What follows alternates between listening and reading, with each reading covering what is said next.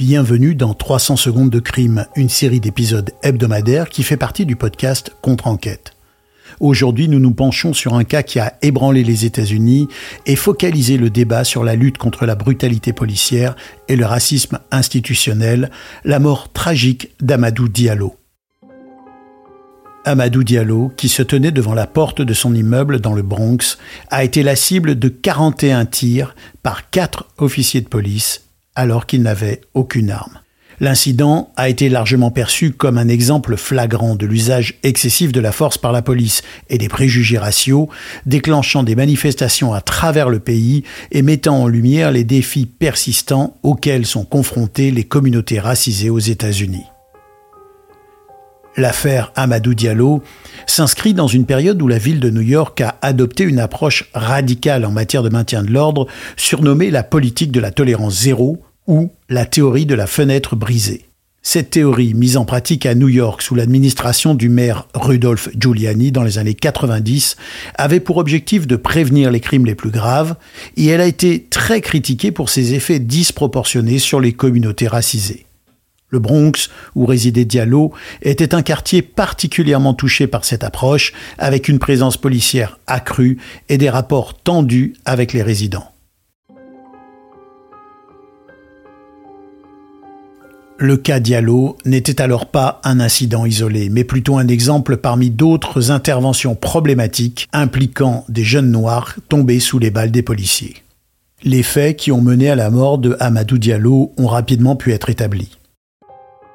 Aux petites heures du matin, Diallo rentre chez lui et alors qu'il est en train d'essayer d'ouvrir la porte d'entrée de son immeuble, quatre policiers en civil décident de le contrôler. Les policiers expliqueront plus tard avoir vu dans la main d'Amadou Diallo ce qui leur a semblé être une arme, et l'un d'eux crie ⁇ Il est armé !⁇ ce qui déclenche le tir des quatre policiers sur Amadou Diallo, qui est alors frappé de 19 balles. Il décède immédiatement de ses blessures. Il s'avère en fait que le jeune homme n'avait aucune arme, et les policiers se justifieront en disant qu'ils avaient confondu son portefeuille avec une arme. Un des policiers dira avoir confondu un objet carré avec ce qu'il a pris pour un pistolet. L'un des aspects les plus compliqués de l'enquête sur la mort d'Amadou Diallo a été de déterminer si l'usage de la force par les officiers était justifié et proportionné à la menace qu'ils avaient perçue. Les experts en balistique et en tactique policière ont été appelés à témoigner sur la dynamique de la fusillade et sur les protocoles standards en matière d'utilisation de la force. L'enquête a également exploré le contexte plus large des opérations du Street Crime Unit, une unité spéciale du NIPD connue pour ses méthodes agressives de répression du crime.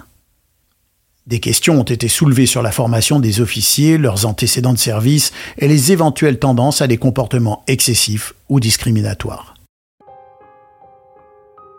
Lors du procès des quatre officiers, leur défense insistera sur le fait qu'ils ont agi sous l'impulsion de la peur et qu'il croyait que Diallo était armé et dangereux.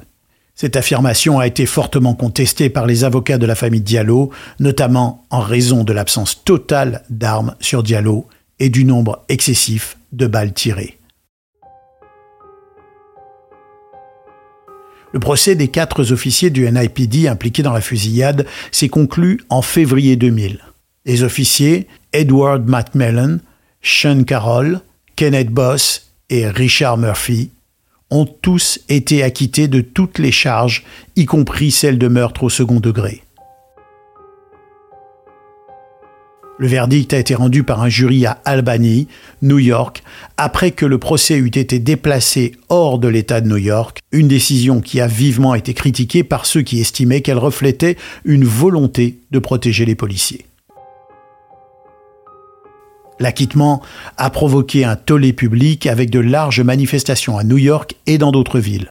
Beaucoup ont vu dans le verdict une preuve de l'injustice systémique et de l'impunité policière, en particulier en ce qui concerne la violence contre les minorités. Ce cas a intensifié le débat déjà existant sur la brutalité policière, le profilage racial et la réforme nécessaire, selon certains, du système de justice pénale. En réponse au verdict et à la pression publique, le département de la justice des États-Unis a ouvert une enquête pour déterminer si les droits civils d'Amadou Diallo avaient été violés. Cependant, cette enquête n'a pas abouti à des accusations fédérales contre les officiers. La famille Diallo a toutefois reçu une indemnisation de la ville de New York qui a accepté de verser 3 millions de dollars après 4 ans de procédure. Cette somme a été utilisée pour créer la fondation Amadou Diallo et un fonds de bourse d'études. En conclusion, la mort d'Amadou Diallo et le verdict du procès des quatre officiers du NIPD impliqués dans la fusillade restent gravés dans la mémoire collective comme un exemple poignant des problèmes persistants de brutalité policière et de racisme systémique aux États-Unis. Le cas d'Amadou Diallo est devenu un symbole du combat contre l'injustice raciale et a inspiré de nombreuses initiatives. La réaction publique à la mort de Diallo et à l'acquittement des officiers a également révélé la profondeur des divisions raciales et la méfiance envers le système judiciaire. C'était 300 secondes pour un crime. Je vous dis à bientôt et surtout, n'oubliez pas de vous abonner au podcast Contre-enquête sur Apple Podcast ou Spotify pour ne rien manquer des prochains épisodes de cette série ou des autres séries du podcast.